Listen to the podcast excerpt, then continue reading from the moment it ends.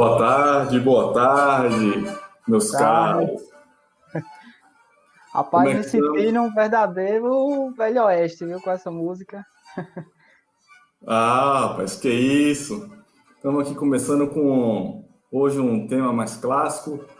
Estamos aí com um trechinho de As Quatro Estações de Vivaldi para comemorar aí um pouquinho, botar um pouquinho de cultura para gente.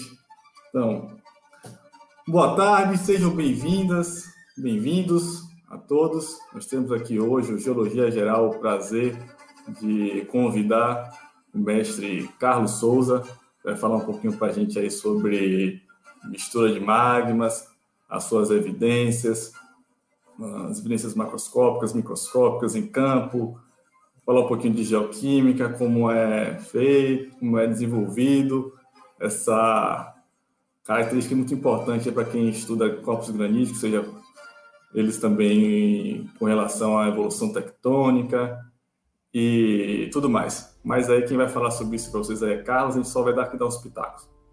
Então, Carlos, boa tarde, seja bem-vindo, obrigado aí pela sua participação e pode dar um alô pro povo aí. Boa tarde, pessoal. Espero que vocês gostem bastante aí do, do que eu trouxe para vocês. Com certeza, vão gostar sim. Então, o Carlos, ele é, vai apresentar aqui um pouquinho da história acadêmica dele. Ele é formado pela Universidade Federal de Sergipe em 2016.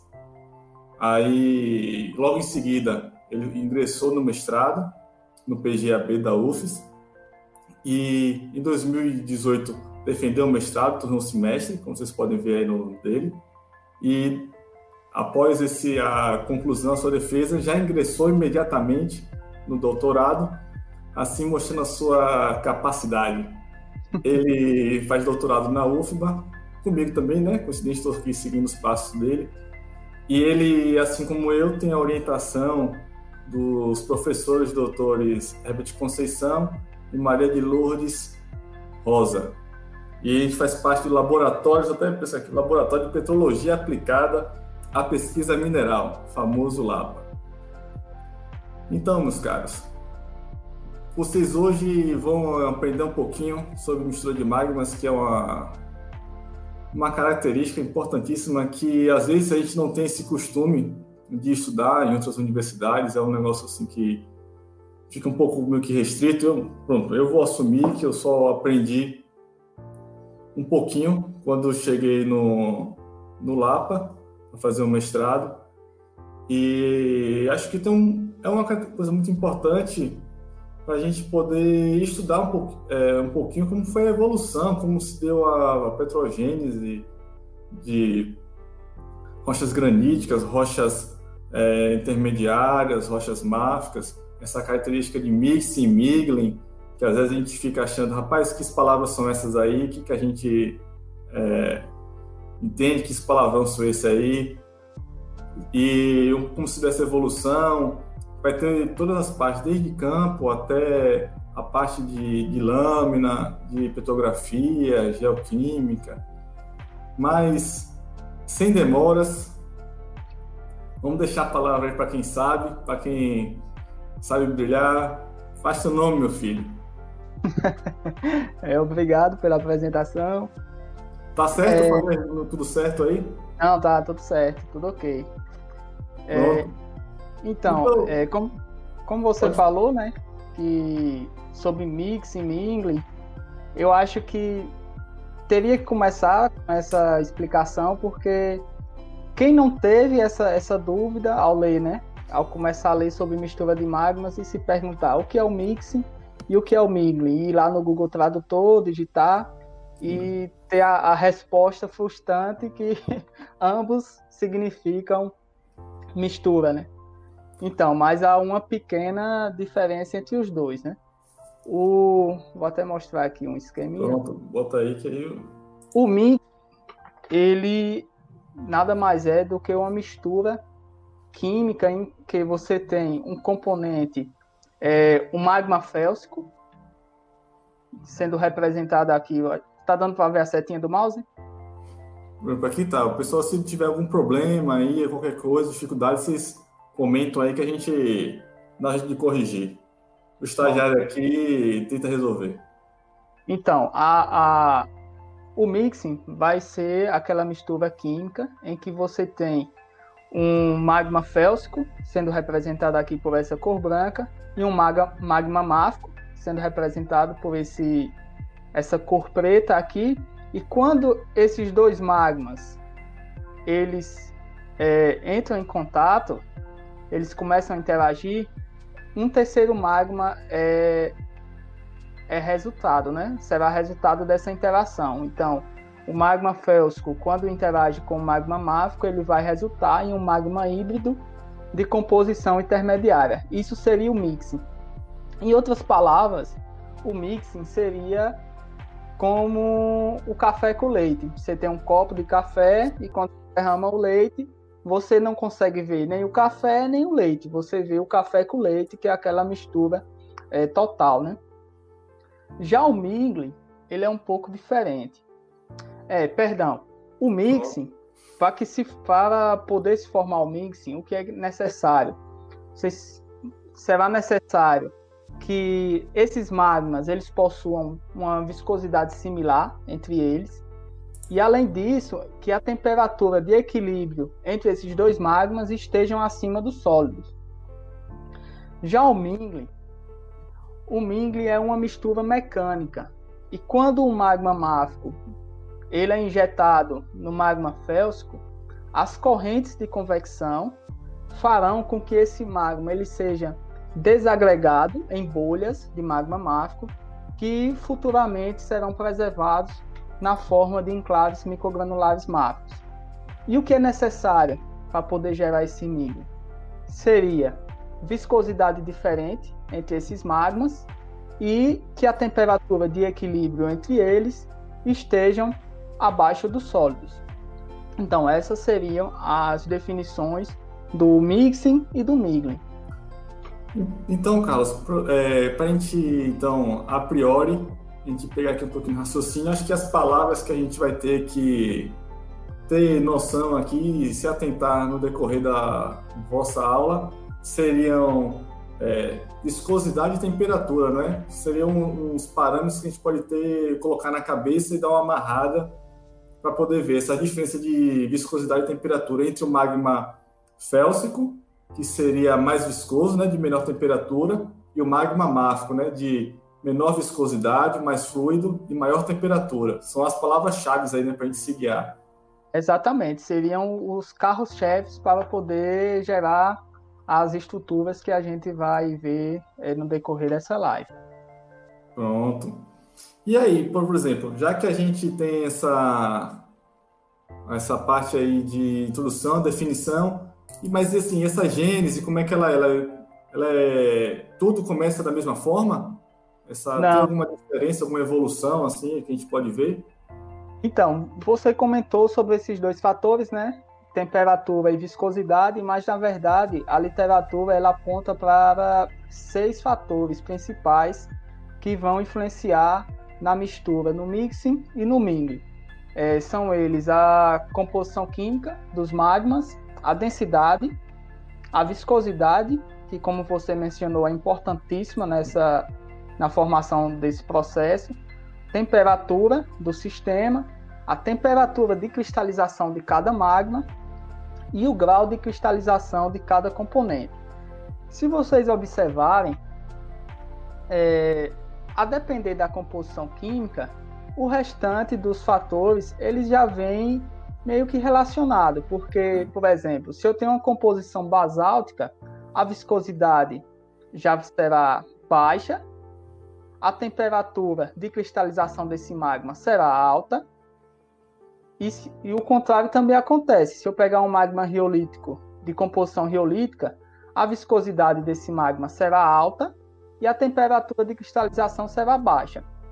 Então, na temperatura do sistema, o que é que vai acontecer? Em uma mesma temperatura, um magma que cristaliza em uma mais alta temperatura, quando entra em contato com o magma que cristaliza em uma mais baixa temperatura, é, a gente vai encontrar é, porcentagem de cristalização diferentes de cada componente desse, né? O magma máfico, então, na mesma temperatura, terá uma maior quantidade de cristais, enquanto que o magma félsico não terá tantos cristais assim. É, em 1991, Fernandes e Barbaran propuseram esse esquema que mostra as interações dependentes da cristalinidade e da reologia entre esses magmas.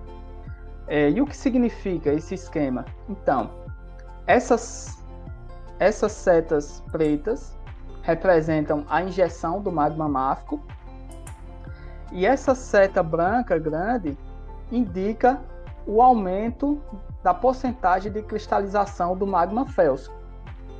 Então, quando o magma máfico ele é injetado na câmara magmática félsica pouco cristalizada, aqui, representado Sim. pelo o passo 1, é, teremos, então, uma baixa viscosidade, uma baixa diferença, diferença de viscosidade entre esses magmas, uma temperatura alta, onde se tem a temperatura de equilíbrio entre esses magmas acima dos sólidos, e formará então o que a gente chama de mixing. Esses magmas eles irão se misturar é, completamente, formando um magma híbrido. E, uhum. por curiosidade, é, esse é o processo que muitos autores consideram como sendo formadores de granitos calcialcalinos. Vale ressaltar também que quanto maior o conteúdo de água no, no magma, menos viscoso ele, ele é. Então, magmas félsicos hidratados, eles são mais propícios ao mixing com os magmas máficos.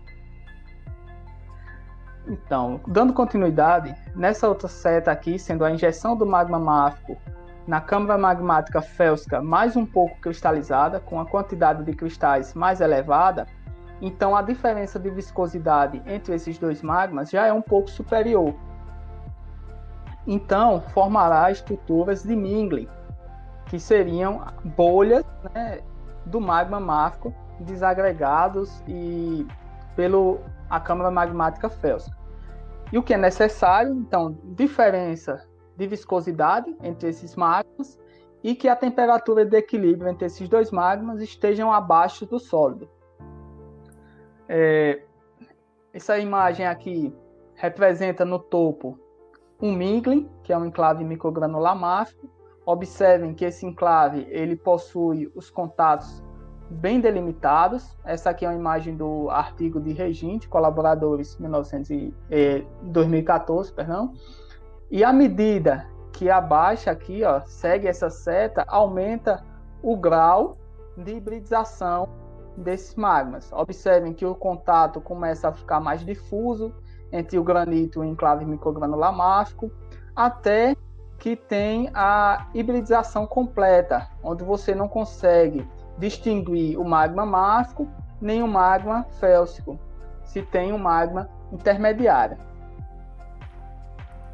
É... Então, peraí, é... opa, Carlos.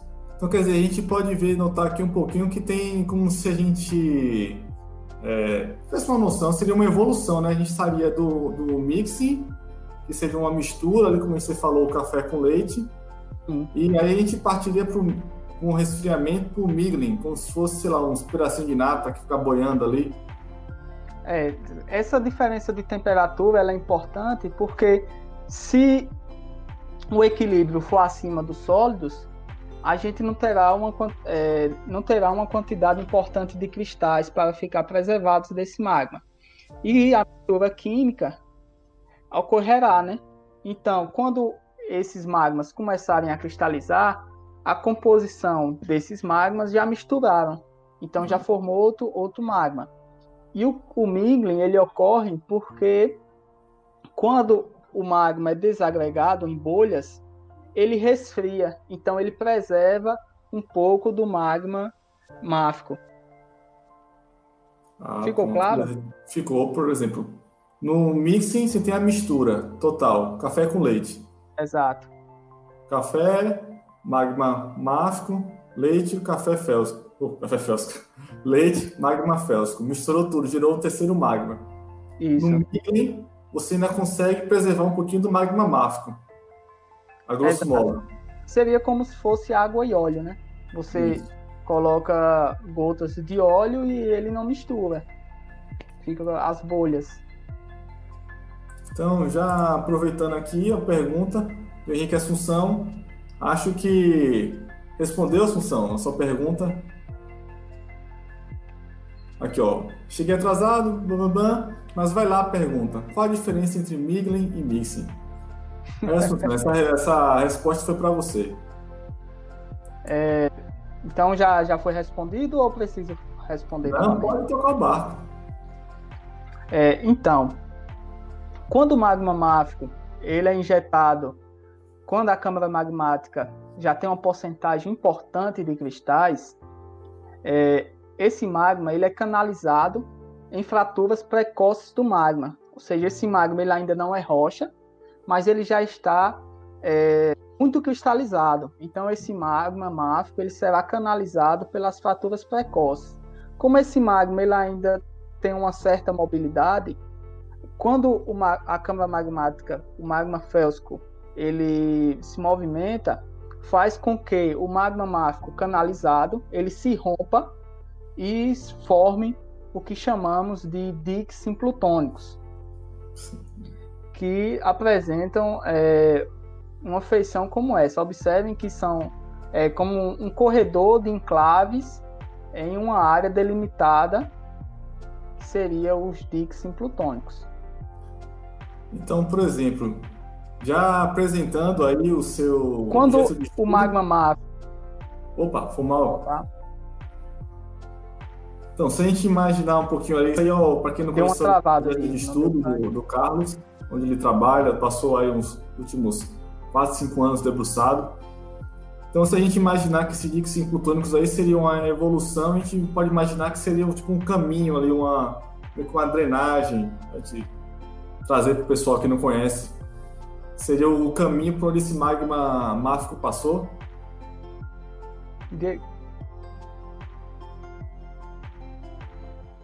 Carlos?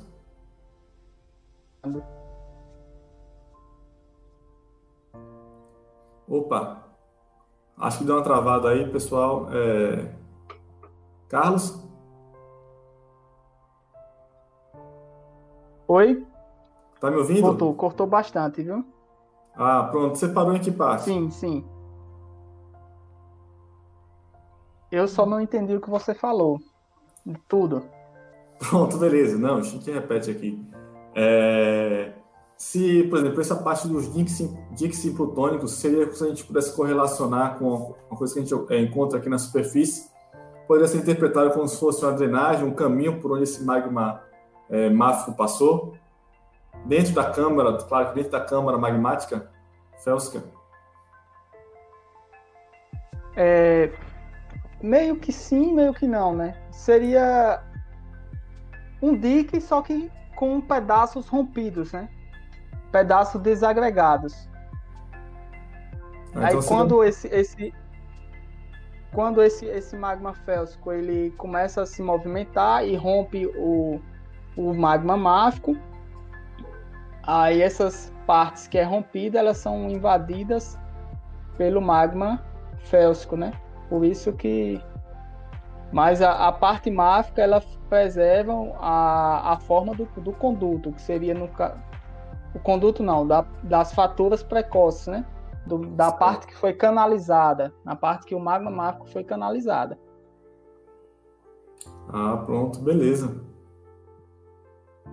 É, dando continuidade, quando o magma máfico ele injeta, ele é injetado na câmara magmática é, completamente cristalizada, a câmara magmática félsica, então esse magma ele preencherá as fraturas e formará o que chamamos de diques máficos, que seria é, diques mais ou menos como esses aqui apresentados na imagem.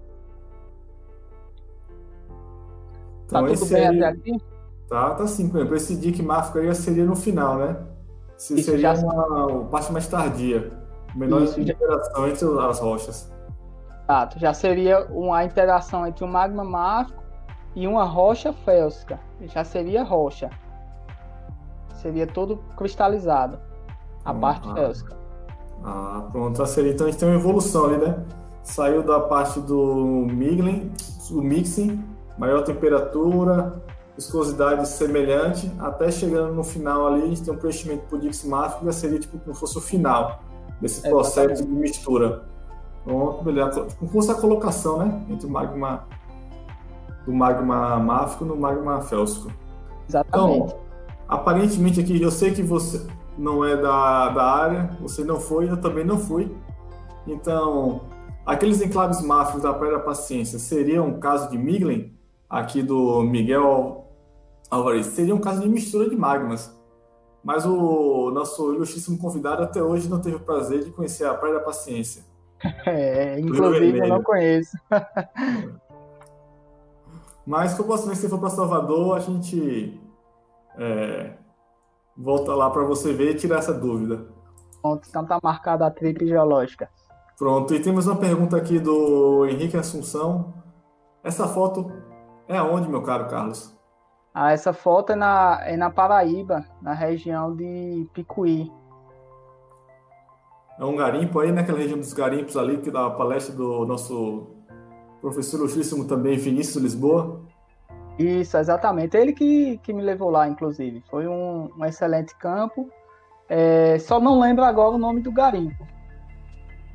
Mas ah. qualquer dúvida, ele, eu tenho certeza que ele saberá responder sobre a localização e tudo mais. Pronto, se ele aparecer aí, a gente joga aqui a, o comentário da localização, o nome do garimpo, tudo certinho. Até o, as coordenadas, se vocês quiserem. Tem uma pergunta aqui do nosso Davi Cardoso, que provavelmente, vamos ver se, se você conhece sobre isso. O mixing é a mesma coisa que os chamados magmas andinos? Eu nunca vi essa denominação, você já ouviu? É, também, não, também não ouvi. Mas é, na literatura, os autores é, acreditam que a composição andesítica, né, que, é, são magmas intermediários, quando você tem a, a mistura entre um magma máfico, basáltico e um magma félsico, riolítico, resultará em um magma intermediário. E esse magma intermediário muitas vezes é chamado de magma andesítico, né? Ah, pronto. Não, não sei se era isso essa é. resposta que você esperava, mas o que me veio em mente sobre magmas andesíticos foi, foi isso em relação à mistura entre magmas. Pronto. Se é qualquer coisa, a gente pode deixar também a pergunta e responde depois. Pô. Deixa até a resposta lá no nosso perfil do Instagram e aí a gente coloca. Mas espero que tenha atendido ao jovem Davi Cardoso. E aproveitando o ensejo, momento de perguntas aqui, está surgindo algumas. É, mais uma, do Wagner Kioski. Existe o caso inverso, com magma, com um diagrama exemplos, para a inclusão de magma félsico em uma câmara magmática máfica? Você já viu esse exemplo na literatura? Você sabe sobre isso? Nunca vi. De todo, todo esse tempo que eu estudo a respeito do tema, nunca vi o contrário. É um exemplo de da injeção do magma félsico na câmara magmática máfica e ocorrer mistura. Nunca vi. É, talvez seja capaz até do magma, por ser de menor temperatura, ser até consumido, né? É, exatamente. Muito espero que tenha atendido aí. Agora que nosso outro colaborador, dono, modelo do Geologia Geral, professor Lucas Souza de Barreiras, fez uma contribuição aqui. Suspeito que o magma andino seja usado aqui, correlatos dos TTGs. Então, respondendo aqui já ao nosso a pergunta anterior. E Vinícius Lisboa, sempre atento aqui, acompanhando nosso canal. Boa tarde, o nome do garimpo é Alto do Patrimônio. Já respondendo aqui a pergunta e aumentando a informação do professor Henrique Assunção. E vamos tocar o barco. É, então vamos dar continuidade. É. É, Então, como podemos né, observar evidências dessa mistura entre magmas em campo, né, que são as evidências mesoscópicas? Bem, primeiro, a gente procura por enclaves máficos microgranulares. E como vocês podem observar aqui na imagem, é, esses enclaves eles vão possuir várias é, formas distintas, como formas alongadas, formas arredondadas, globulares, com contatos crenulados. E cada característica dessa nos trará uma, forma, uma informação sobre o processo que aconteceu. É, mas antes, é, devemos lembrar que temos que nos certificar que esses enclaves, eles realmente são enclaves máficos microgranulares. Porque existem quatro tipos de enclaves, não é isso, Diego? Isso. Quatro tipos de enclaves, que seriam os xenólitos, teria também os cumuláticos, os restitos e os enclaves máficos microgranulares. Então, quando a gente se certifica que esses enclaves eles realmente representam magmas, então podemos fazer essa análise. Então, por exemplo, a gente tem que ficar atento se nem tudo que a gente encontrar no campo ali de cor diferente vai ser um, é, um processo de mistura de magmas. Pode ser alguma coisa que dá encaixante, que o magma tem absorvido, a câmara magmática tem absorvido, vai ser um xenólito. Exatamente. Então a gente tem que ficar atento às evidências, né? Como se só uma evidência já pode colaborar, se mais uma, se você tem que juntar informações. Acho que se já ir dando um spoiler, vai ser o que o Carlos vai contar pra gente aí, que no caso de mistura de magmas, uma andorinha só não faz verão, não.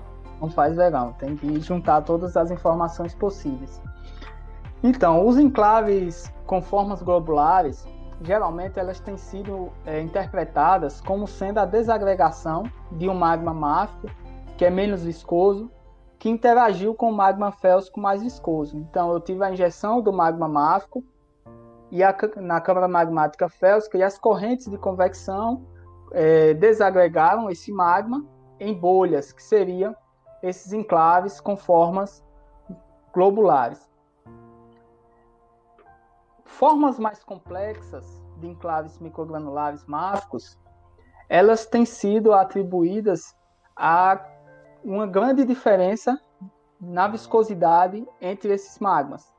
Então, quanto maior for essa diferença entre esses dois magmas, mais complexas serão essas formas. Aqui tem um, um estudo experimental onde demonstra o aumento da diferença da viscosidade entre o magma félsico e o magma máfico.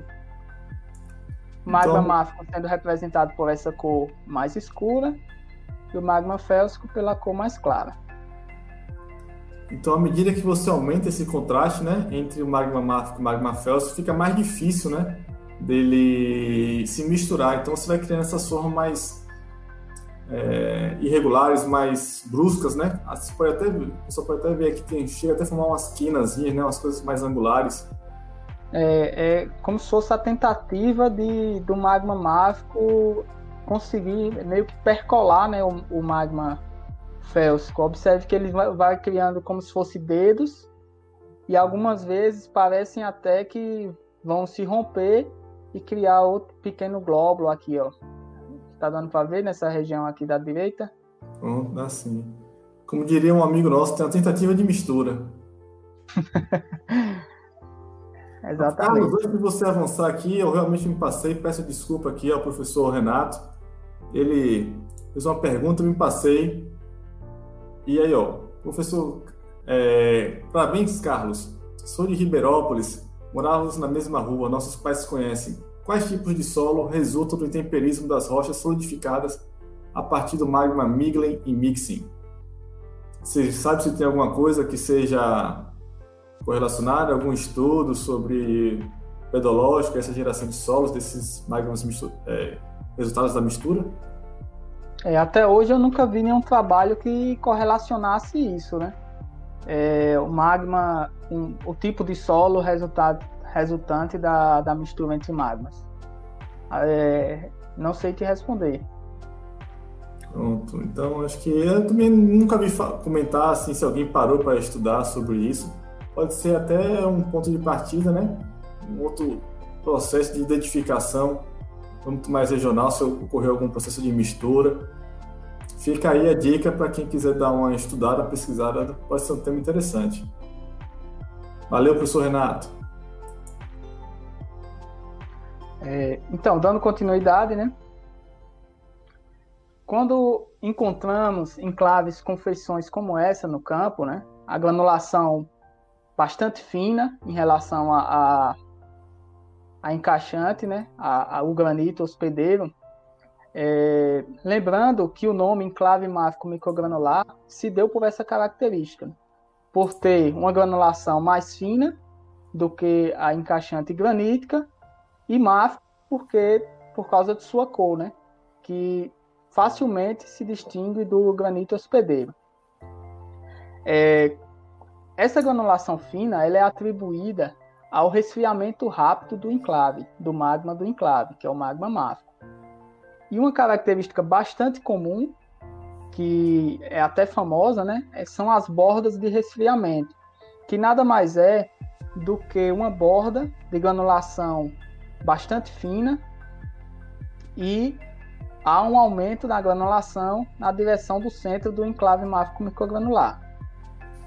E o que foi que, como acontece a formação dessas bordas de resfriamento? Como é que são formadas essas estruturas? Então, primeiramente se tem um magma máfico ou félsico, mais frio, e a injeção do magma máfico, mais quente. É, como produto dessa diferença de temperatura, a um choque térmico em que o magma máfico começa a cristalizar rapidamente minerais sua borda. E esses minerais, quando eles cristalizam, eles formam meio que uma proteção, um escudo térmico para, é, para o interior, para o magma do interior do, do enclave máfico microgranular. Então, com essa proteção térmica, o magma do interior do enclave máfico ele vai resfriar mais lentamente. Por isso que quando observamos aqui, veremos uma granulação bem mais fina nas bordas, que seria aquele choque térmico em que é, cristalizou rapidamente os minerais, e o centro do enclave ele possui uma granulação um pouco mais grossa, né? Mas ainda fina. É fina, mas é um pouco mais grossa em relação às suas bordas, significando que o interior do enclave, do magma do enclave, ele é, resfriou mais lentamente, estabelecendo um equilíbrio termal com o magma hospedeiro. Carlos, então a gente não vai chegar a ter uma grande diferença, né, de granulação da borda para o centro do enclave, né? Ou seja, tem uma diferença, mas não é nada chegaria a, a se destacar, né? Isso. Seria questão de detalhes mesmo. A granulação das bordas é mais fina em relação a, ao centro do enclave, mas o centro do enclave ainda é fino. Ah, pronto, para poder a gente não associar que vai ter uma grande mudança de, de granulação. Exatamente. É, Xenocristais são uma das evidências que temos em campo em que esses magmas estavam interagindo entre si. Observem que aqui é a foto de um enclave microgranular máfico de granulação fina e temos alguns cristais é, grandes, né, dentro desses enclaves. Esses cristais eles possuem tamanhos similares com a encaixante granítica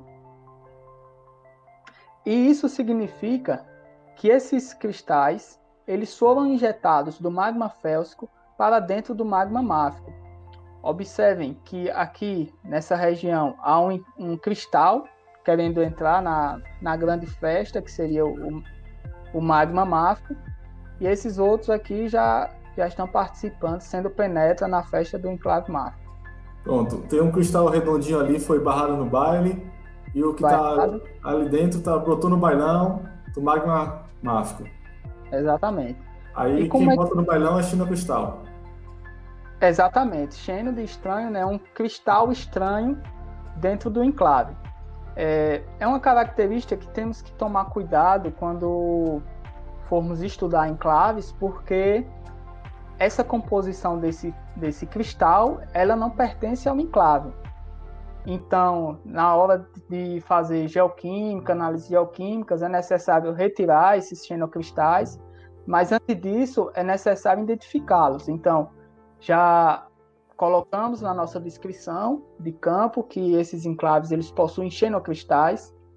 Esses xenocristais eles devem ser identificados é, na petrografia também e devem ser retirados na hora de, da preparação das amostras para a geoquímica. Bom, o pessoal não confundir, né? Porque isso aí vai ser tipo um, se a gente fosse um efeito pepita, né? Ele vai puxar muito na direção do, do extremo félsico, né? Porque ele tem uma composição mais félsica, então você pode se, se enganar e sempre vai ser aquela amostra que você não vai entender nada, né? Quando plotar nos diagramas geoquímicos. Exatamente, sairia do diorito para granodiorito é, facilmente, porque esses xenocristais geralmente são de feldspato alcalino, de quartzo, é bastante comum também. Então, o povo ficar atento, né? For trabalhar com, com geoquímica do, do, da mistura de maio bem claros para não para tirar, conseguir separar lá na hora da, do tratamento das amostras. Exatamente. Por isso o pessoal tem que saber, né? Na hora que for trabalhar, não é só pegar pedra e jogar dentro do moinho. É, tem que ter todo esse cuidado, porque pode no, nos dar uma diferença grande no resultado final. Né? Aproveitando aqui que a gente dá uma pausa Caro Carlos, temos mais duas perguntas aqui. É, do Lucas Maia. Como diferenciar em campo os enclaves microgranulares máficos de xenólitos? É, geralmente, os xenólitos eles possuem é, contatos retos e por vezes angulosos. Então seria um pedaço do embasamento que foi arrancado pelo magma quando esse magma estava sendo injetado na câmara magmática félsica. É, seriam como blocos dentro do, do granito. É facilmente é, identificado. Já o enclave máfico microgranular, ele vai possuir formas que nos lembra é, fases líquidas. Seria como se fosse dois líquidos imissíveis é, interagindo, o que não acontece quando são xenólitos. Então, o xenólito vem brusco, né? Rebelde. Ele... Rebelde. Bom, tem aqui também outra pergunta do Ismael Pereira, grande Juribal. E por que esses diques ficam com, essas com essa forma desagregadas, já que a parte félsica já estava sólida? Não, a parte félsica estava sólida quando é Dick máfico contínuo. Dick sim plutônico é, tem uma porcentagem importante de cristais, mas ainda é magma. Pronto. E aproveitando aqui nosso ilustríssimo vizinho, grande Acan Soares, já mandou aqui uma pergunta. Boa tarde. Gostaria de saber se a penetração dos cristais nos enclaves ocorre antes dessa borda de resfriamento ou não há relações. Um abraço, Jacan. Um cheiro. É, eu nunca vi trabalhos relacionados ao tempo da, em que esses cristais eles rompem o magma máfico, mas acredito que seja antes da criação dessa borda de resfriamento, porque se fosse depois, essa borda ela é, teria uma resistência, né? criaria uma resistência para a entrada dos cristais. Essa entrada ela ocorre mais ou menos dessa maneira. É, tem a presença de um fluxo magmático que vai alterar a forma do enclave da, do magma máfico, né, que é resultante do enclave máfico microgranular. Então que esse fluxo vai fazer com que o cristal e o magma máfico eles se choquem e o magma máfico vai englobar o, o cristal, né? Futuramente será o xenocristal. É dessa forma aqui. É o Pac-Man aí, né? É, seria Pac-Man o... no magma máfico. Alguns autores... Pode falar, pode falar. Não, por exemplo... Autores... Ah, jogue duro. Tá Depois eu pergunto. Pergunta tá minha. Certo. Alguns autores, né, como Reginte e colaboradores de 2014, eles propuseram esses esquemas de como os cristais do magma félsica foram parar no magma máfico. Então, tinha-se inicialmente um glóbulo né, do magma máfico com, e cristais já no magma félsico, e devido ao fluxo cisalhante, modificou-se então a forma do magma máfico e os cristais eles foram empurrados, né, foram injetados dentro desse magma máfico. É possível também esse fluxo, fluxo fazer com que esse enclave, ele, esse magma do enclave seja meio que compactado e esses cristais sejam empurrados para dentro do magma máfico, é, formando assim os xenocristais. E como o magma é um ser dinâmico, né? Aqui ele representou os vetores que atuaram dentro do magma máfico para que esse magma ele pudesse englobar o cristal da, do magma félsico, se tornando então um xenocristal. É, pergunta, Diego? Monteiro, foi uma dúvida que me ocorreu. Toda essa, essa carapaça de proteção, ela é formada de quais minerais nos enclaves máficos? Ela é formada de, não sei, quais seriam? Os mais comuns encontrados são biotita e hornblenda. Seriam são... os principais. Os que cristalizam logo ali no finalzinho da série de Bauer nos minerais máficos, né? Isso, isso. Então, tá. Exatamente. Tá. Pronto. Era só isso mesmo. Dúvidas surgirão. Pronto. Surgiu alguma? Até o momento não, o pessoal está só aprendendo. Daqui a pouco vai surgir. Vou tocar o bar. Toque, por favor. É, podemos encontrar também evidências microscópicas, né? E essas evidências microscópicas, elas são geradas por cinco processos principais, né? Que foram descritos por Ribard em 1991. É, o primeiro processo descrito por ele é o resfriamento por perda de calor do magma máfico para o magma félsico. Então, o que é que vai acontecer? Temos aqui um magma félsico é, e um magma máfico mais quente. Esse magma máfico ele vai começar a resfriar. Essa, esse resfriamento se dá pela perda de calor para o magma félsico formando aqui essa auréola né, de aumento de temperatura no magma félsico e também por uma nucleação e cristalização desse magma máfico.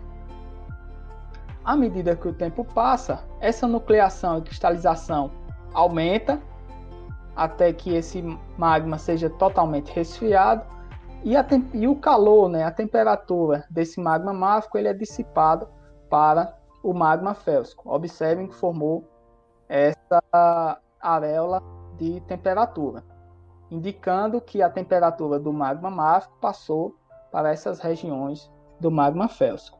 Esse é o primeiro processo. O segundo processo é o superaquecimento do magma félsico devido à injeção do magma máfico. Então, paramos aqui no superaquecimento desse, do magma félsico pelo resfriamento do magma máfico, né, pela injeção do magma máfico. E nessa região da auréola ocorreu um aumento da temperatura e uma possível fusão parcial e dissolução de cristais formados anteriormente no magma félsico. Observando mais detalhadamente aqui nessa região, vamos ver o, como ocorre essa dissolução e, essa, esse aumento da temperatura. Ah, então quer dizer que essa entrada ela vai ser refletida na encaixante também, né? Essa variação Exatamente.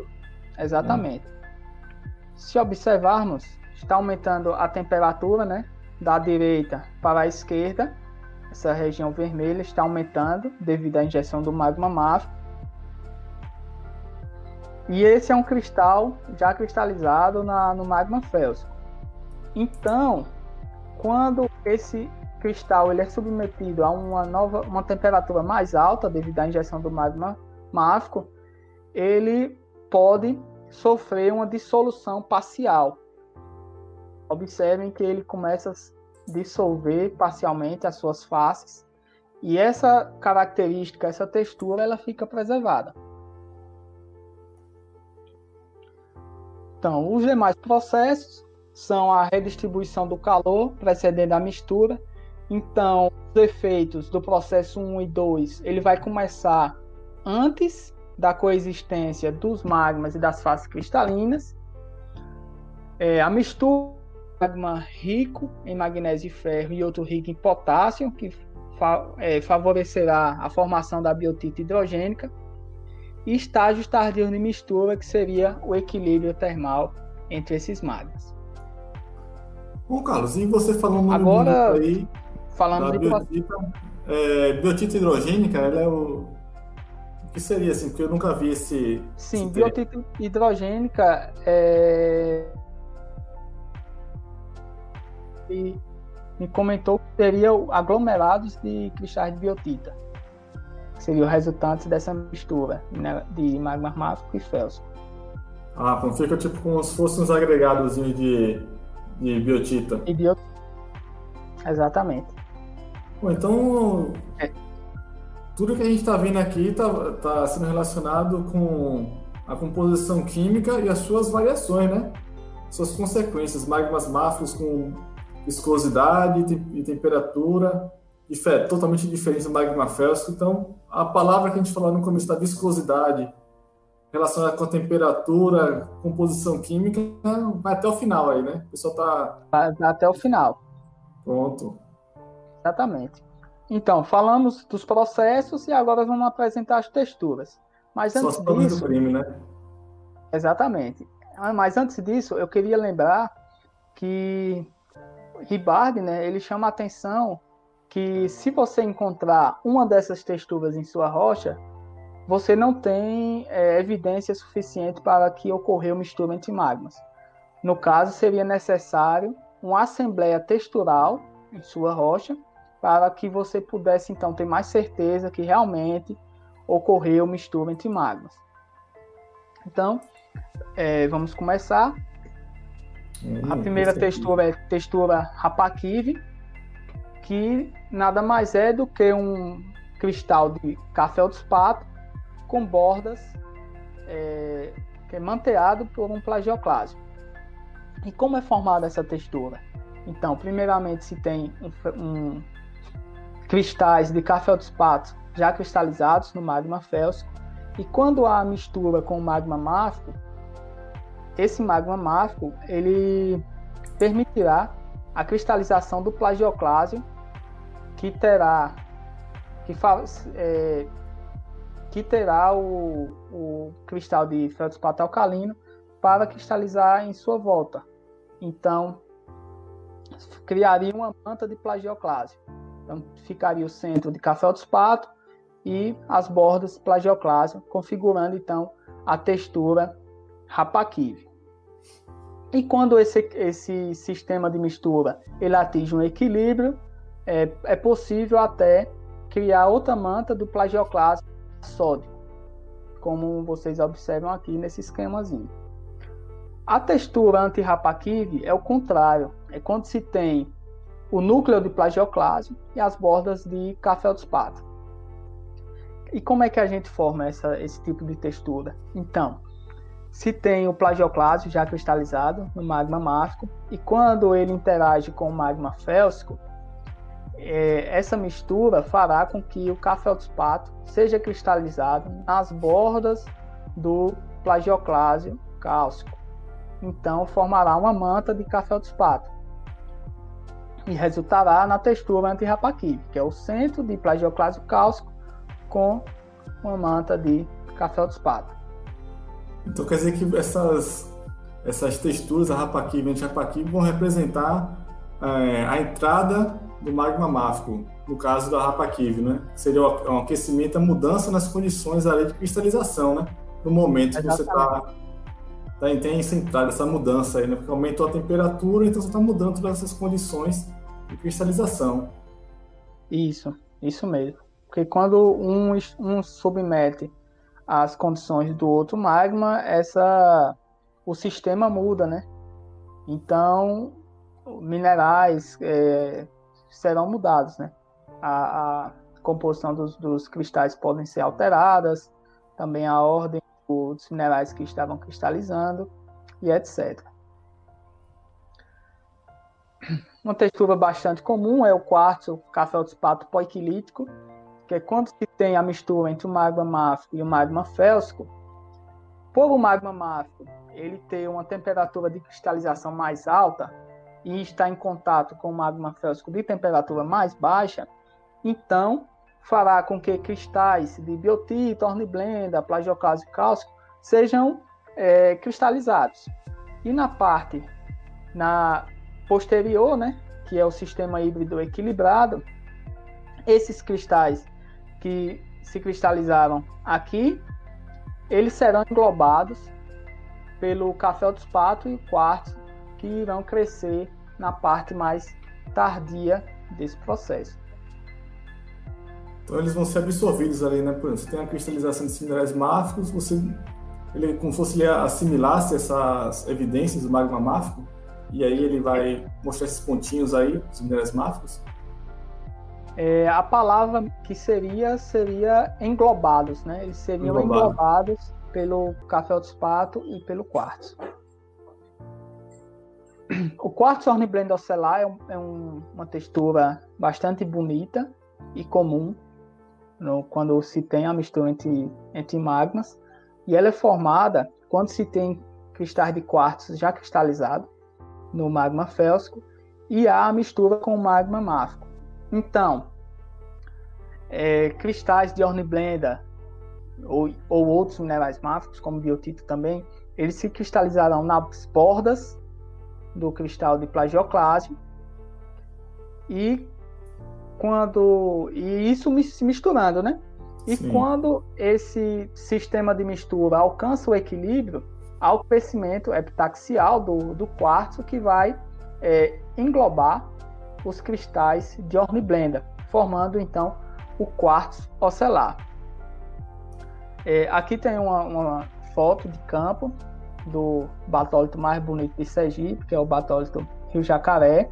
Afe Maria, tem que fazer mesmo, me deu o seu peixe, né?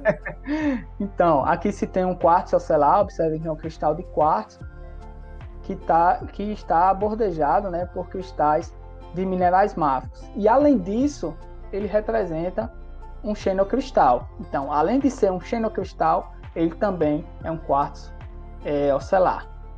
Então, esse foi aquele que brotou no bailão lá, né? Como a gente tinha falado anteriormente. É, conseguiu ultrapassar as barreiras e, e foi, foi ficar lá dentro do magma máfico.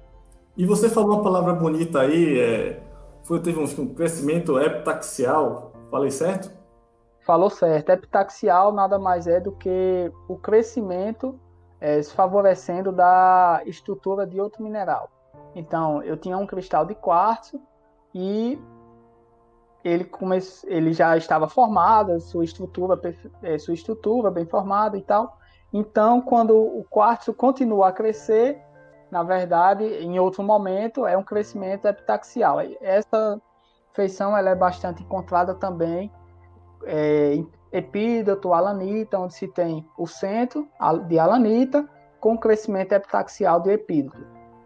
Então, se ele estaria se aproveitando ali daquele cristal, aquele cristal prévio, ele seria como se fosse um, um parasita. É, como se fosse é, trabalho em grupo né, na universidade. Ah, então, um faz o trabalho e outro coloca, assina o nome. Então, o que está assinando o nome está crescendo às custas de outro fazer você tendo um crescimento epitaxial. Ah, esse exemplo que você deu aí não tem melhor. O pessoal que está na graduação aí agora, que se formou, vai saber logo. Vai ter sempre o, o elemento epitaxial, né? É, eliminem, eliminem da sua vida, não, não queiram. É, Então, Quem está na graduação aí já pode pegar essa dica, viu? Vamos lá, dando continuidade. É, zonas de inclusão de orniblenda, biotita em fenocristais de café dos patos. A formação dessa textura é bastante similar com quartzo horniblenda ocelar, só que em vez de quartzo a gente tem aqui o café dos patos já cristalizado no magma félsico e a mistura com o magma máfico. Então, com essa mistura, propiciará a formação de cristais de orniblenda, biotita, que vão se cristalizar nas bordas dos cristais de patos. E aí, continuando misturando né, com magma félsico, haverá o crescimento epitaxial do patos, que englobará esses é, minerais máficos em sua estrutura, formando então a textura, zonas de inclusão de orniblenda, biotita em fenocristais de café Aqui tem uma foto em campo. Essa imagem aqui foi retirada do artigo de Soares e colaboradores, né, 2019 ou 2020. 2019. 2019. É, observem que tem um cristal de café dos patos com um centro é, praticamente euético. Então tem uma zona de inclusão de minerais máficos e depois é, houve então o crescimento do café dos patos, é, que incluiu né, esses cristais que foram de minerais máficos que foram cristalizados em algum momento. Então, se eu chegar em campo e ver uma zona de inclusão de nenhum mineral em um cristal de café dos patos, então eu, eu já saio dizendo, não, aqui houve mistura entre magmas. É claro que não, né? Então, uma só evidência não se pode bater o martelo e dizer que realmente houve a mistura entre magmas. Temos que ter a assembleia textural para então é, poder bater o martelo e dizer que esse processo realmente aconteceu. E você está dando aí um catatal de evidência, né? Mostrando é. aí um cara de exemplo, os meninos olharem no campo. E aí, nesse caso, tem aquele cristal parasita? Ter, teria o crescimento né, na uma segundo estágio do crescimento, né, que seria o crescimento epitaxial, porque ele está se aproveitando da estrutura do cristal que já estava formado para poder crescer.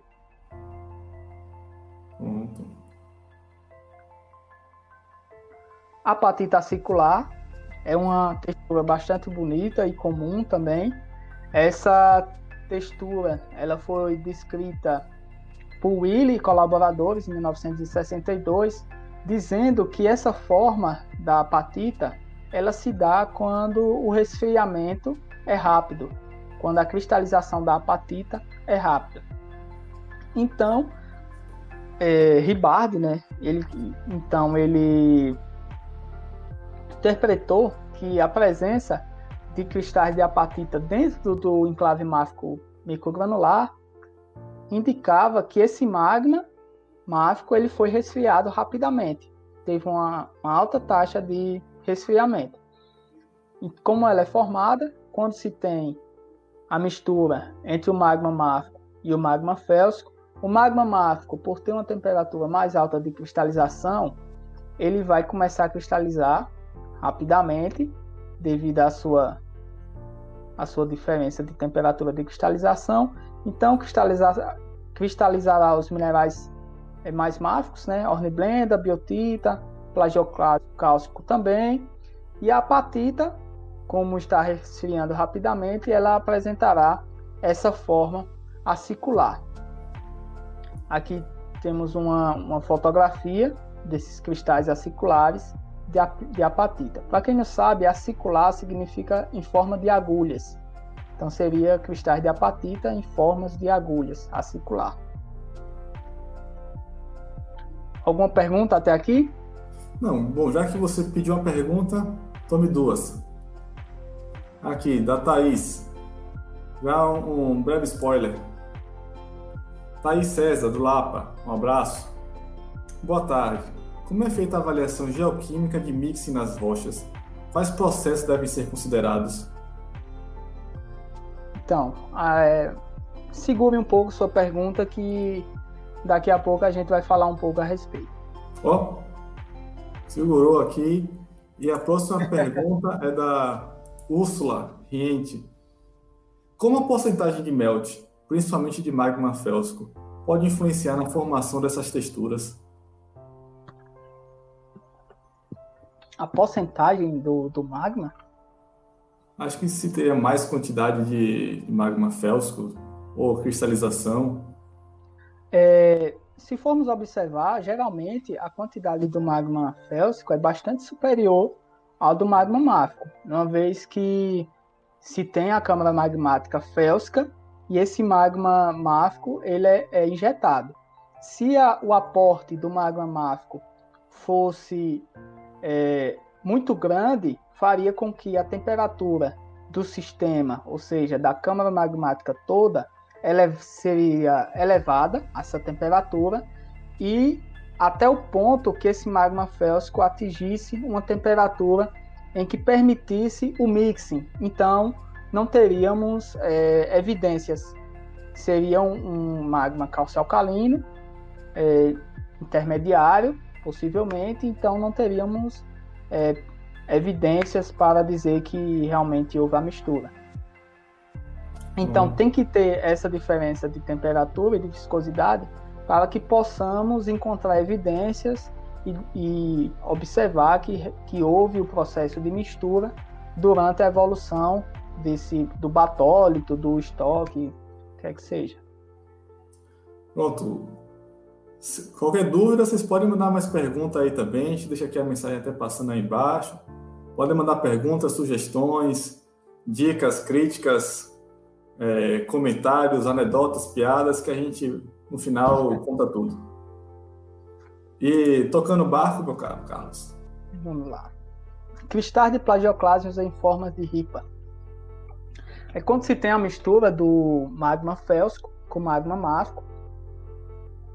É, por o magma máfico ele tem uma temperatura de cristalização mais elevada, quando esses dois magmas entram em contato, o magma máfico ele permite a, a cristalização mais rápida, né, seus componentes. Então, o plagioclásio cálcico ele começa a cristalizar e ele tem essa forma de ripa porque ele cristaliza rápido também.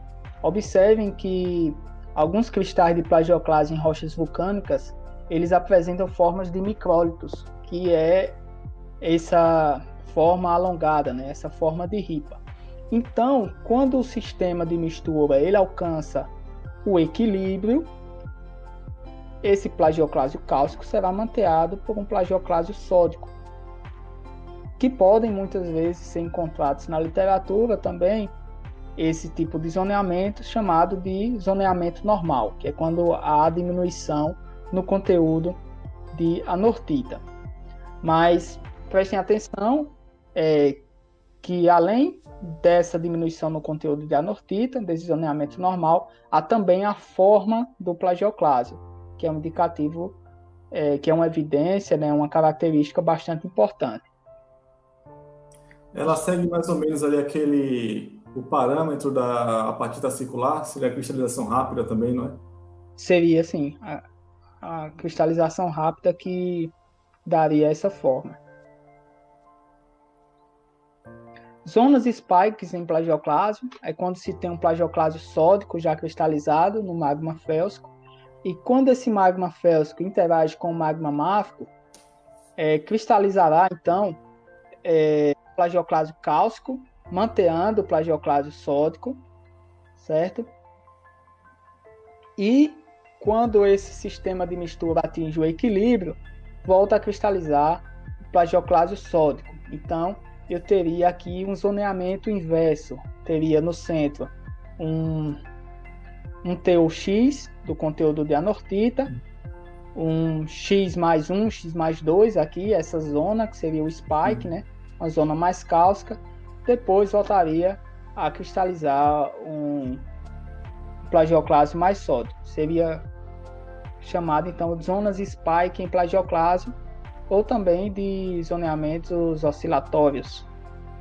Ah, pronto. Então, vou puxar a sardinha também aí. Meu objeto de estudo também tem o estoque fazendo lagoas, essa variação né, no crescimento. cálcico, sódico, cálcico, sódico. Então você tem essa variação que vai representar ali, né? Aquela entrada do magma máfico que está alterando as condições de equilíbrio, variando temperatura, viscosidade, e assim vai, né? As coisas que a gente está comentando, as palavras-chave que a gente comentou aqui no, na, na live aí, no seu momento de brilho. Exatamente. Uma vez que o, o teor de anortita ele está diretamente relacionado à temperatura do magma, né? A temperatura do sistema. Então, quando esse magma máfico mais quente é injetado, ele produz né, perturbações físico-químicas no sistema e faz com que o plagioclásio cálcico seja cristalizado. Então, por isso que tem essas oscilações ou o spike, né? Que seria a zona mais cálcica do plagioclásio. Textura de fusão ou dissolução do plagioclásio pode ser conhecida também como esponja celular, que é quando se tem um plagioclásio sódico, já cristalizado no magma félsico, ou um, um cristal com centro cálcico e uma borda sódica. E quando há a injeção do magma máfico mais quente, essa parte sódica ela é parcialmente dissolvida. E aí, quando esse, esse sistema de mistura alcança o equilíbrio, volta a cristalizar o plagioclásio sódico, mantendo esses cristais formados anteriormente, preservando então as texturas de dissolução, que seria a esponja celular. A biotita blade é bastante é, incomum essa textura, não é em toda a esquina que se encontra ela. e ela é não, formada. Não acha não. Tô aprendendo ela... agora pela primeira vez. E ela tem essa, essa forma devido ao seu crescimento restrito durante a sua cristalização. Se vocês observarem nessa, nessa imagem, a biotita blade ela possui uma, uma forma alongada em sua seção basal, o que não é comum. E é isso, essa alongamento na seção basal que é chamado de biotita blade. Temos aqui um, é, a forma normal da biotita e aqui a seção basal que está com a forma alongada. E essa forma alongada é chamada de biotita blade. Então o que você está vendo aí na parte de baixo seriam a, a, as clivagens, né? Em folha Isso. ali da, da biotita crescendo e o, aí nesse caso você está vendo ela de cima, né? Exatamente. Da, aqui, te... aqui estaria. Cadê a seta do. Aqui estaria num corte paralelo a C e aqui perpendicular a C no, na seção basal. Caro Carlos, Aproveitando que você deu, estamos aqui finalizando a parte de texturas, vamos aqui para um momento de perguntas. Nós temos aqui, seguindo a ordem, e a Soares, mais uma vez, contribuindo aí com questionamentos importantíssimos. Quais são as evidências mais importantes para saber se houve mistura? E qual é a quantidade mínima de evidências para saber se houve a mistura? Existe algum limite assim, ó, teve três evidências, pá, mistura. Ah, é, é aquela história, né? A gente usa o que tem. É, vai no campo, o primeiro, as primeiras evidências têm que sair do campo, que são os enclaves máficos microgranulares.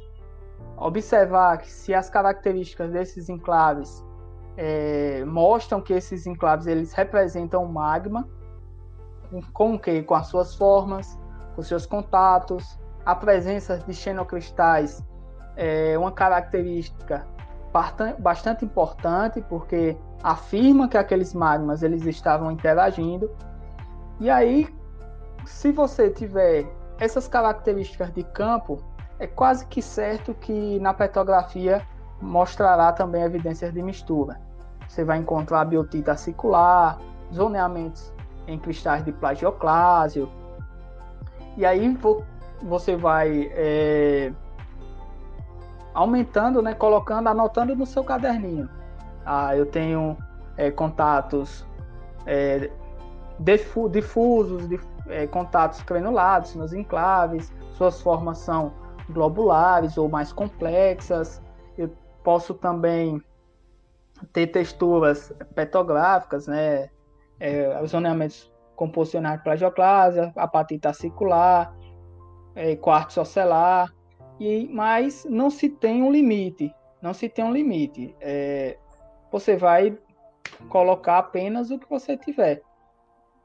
Então vai ser o castelinho de informações, né? Vou tendo evidências macro que vão se representar na, na micro, que, na petrografia, que vão se representar na química mineral, que vão ser representadas na geoquímica. Então, aquele castelinho de informações até você chegar ali na dizer, é, mistura, puf.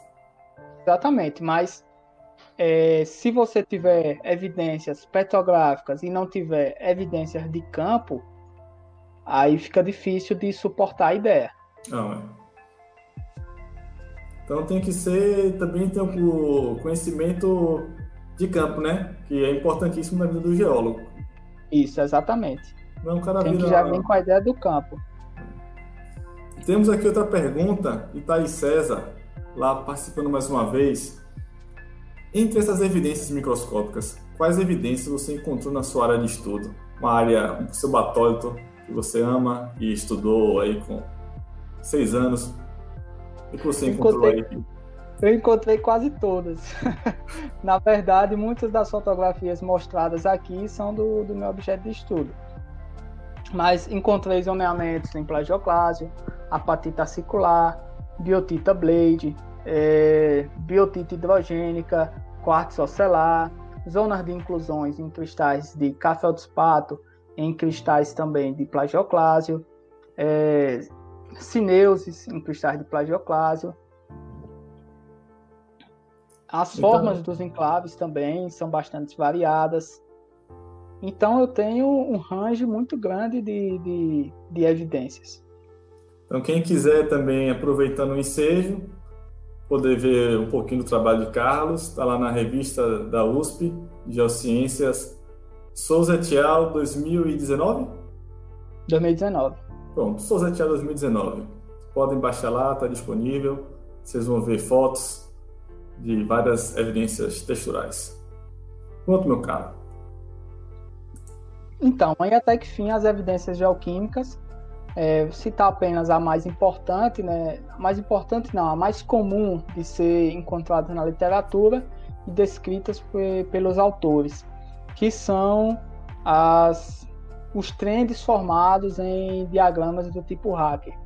Então, apresentando o diagrama, aqui se tem no eixo da abscissa um elemento X e no eixo da ordenada um elemento Y, onde se tem um magma máfico chamado aqui de componente A, e o magma félsico, chamado aqui de componente B. Se vocês observarem, o magma máfico, né, chamado componente A. O componente A, ele é rico em Y, no elemento Y, e pobre no elemento X. Já o componente B, ele é rico em X e pobre no, no elemento Y. E qual é o, o caminho mais curto para se encontrar uma composição intermediária entre o componente A e o componente B. Seria vindo até esse eixo e subindo? Não. Seria nessa direção, na direção do componente A e o inverso também, o componente A vindo na direção do componente B. Então, em um cenário de mistura, as composições dessa mistura, elas irão seguir esse caminho e vão resultar em trends retilíneos. Se vocês observarem, à medida que aumenta a distância do componente B, ele começa a ter características do componente A. E o contrário também ocorre. Estou saindo do polo do componente B, começo a ter características do componente A. Então, trends retilíneos é, em diagramas do tipo hacker geralmente estão sendo atribuídos ao processo de mistura entre magmas. Então a gente tem ali né, o componente A, máfico, seria nosso café preto ali, né? Exatamente. E o, o B, o félsico, seria o leite. Aí você vai misturando ali um pouquinho de café, um pouquinho de leite, um pouquinho de café, um pouquinho de leite, até você ter esse trend aí que seria a mistura 100% ali, né? O cara pegou os dois e misturou 50% de cada. Exatamente. Aí, aí eu, eu pergunto, então se, se houve mistura no meu objeto de estudo, então a minha composição encontrada será aqui no meio. Não, vai depender da porcentagem de cada componente. Se participou dessa mistura 70% do componente A e 30% do componente B, serão encontradas é, composições mais ou menos nessa essa faixa aqui. Se for ao contrário, 70% do componente B e 30% do componente A, serão encontradas composições similares a essa daqui. E vale ressaltar também que os enclaves máficos, cada enclave, ele teve uma história de vida. Então, cada composição de cada enclave vai representar uma etapa dessa mistura. Então, eu posso encontrar enclave com composição aqui, enclave com composição aqui, que seria uma composição mais primitiva do magma máfico, ou também enclaves mais hibridizados, mas nessa região aqui. Bem, então tem a mistura do café com leite, não café pingado, que é o cara chega na padaria pingou um pouquinho de leite, e tem um café que o cara só quer enganar, né? Pegou o leite e pingou o café. Exatamente. Tem essas, toda essa variação aí representada, claro que na mistura entre magma máfico e magma félsico. Isso mesmo. Então, ficou mais alguma pergunta? Tem aqui uma pergunta do Ismael, aproveitando sobre geoquímica. Qual a principal evidência geoquímica norteadora de mistura de magmas? Seria essa, os trends né? retilíneos em diagramas do tipo hacker. Pronto. E aqui também, uma da Úrsula, ela está mais ou menos complementando a pergunta dela anterior. Obrigado pela resposta, mas a pergunta seria mais sobre a proporção, proporção de cristal líquido do magma granítico no momento da colocação do magma máfico. Ah, entendi, entendi a porcentagem, no caso seria é, alguns autores é, advogam que para a formação dos Dixon plutônicos o magma félsico teria que estar com porcentagem de cristais em torno de 50% ou mais para a formação de estruturas como aquela. Já o Mingle teria que ter uma porcentagem abaixo 50%, 10%, é, 20%. E o mixing seria 0%, 1%, 2%. Quanto menor a porcentagem do, do magma félsico, menos viscoso ele será, então será mais fácil ter o mixing. Até representado meio que naquelas estruturas de campo que você mostrou, né? Os mais globulares e os que tinham mais dificuldade em entrar, os mais retilíneos, com aquela animação que você mostrou sobre a diferença de viscosidade. Sim, sim. Então, meus caros, mais alguma pergunta? Alguma coisa, alguma observação? Se não tiver, vamos aqui. Olha, parece que apareceu aqui o Ismael com mais uma pergunta. Esses treinos são semelhantes para Migling e Mixing? O mixing é, geralmente vai. Sim, na verdade são semelhantes sim, porque você terá que ter é, um, uma quantidade de amostras importantes, é, uma quantidade de amostra bastante grande, onde você terá que ter o seu componente final B e o componente final A, né?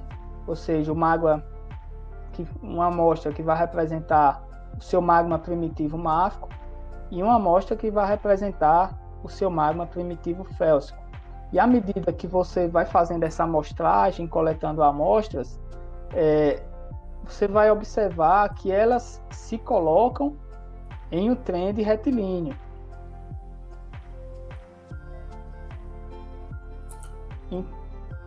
Era isso a pergunta, Diego? Eu acho que foi. Bom, Carlos, queria aqui agradecer a você pelo seu show aí. Tanto que o Cabra veio até parafraseando o nosso ilustre orientador. O Cabra se preparou, botou uma beca, uma roupa decente. Então se preparou bem, a aula foi massa, foi, foi fluida, não ficou cansativa. O povo aqui elogiando, deixa eu ver se eu consigo botar aqui ó, alguns comentários para você ver. Aqui, ó, Maria de Lourdes Rosa, boa tarde, estava acompanhando aí a nossa apresentação, a sua, né? Eu só estou aqui só enrolando, enchendo linguiça. Aqui, ó, Thaís comentando sobre as suas animações. Heraldo Bulhões, um abraço, Heraldinho. Aqui, ó. E, cadê? Iacan Soares. Aí, ó, live muito boa, fluida, muito bem ilustrada, parabéns. Acho que ele se empolgou ali, eu acho, acho, acho, acho, acho, tava dando risada. Ó, Marcos Vinícius, nosso CEO do Geologia Geral. Aff, Maria, tem aqui até uma live majestosa. Rapaz, Porque... obrigado, pessoal. É, essa rapaz, você tá, tá danado.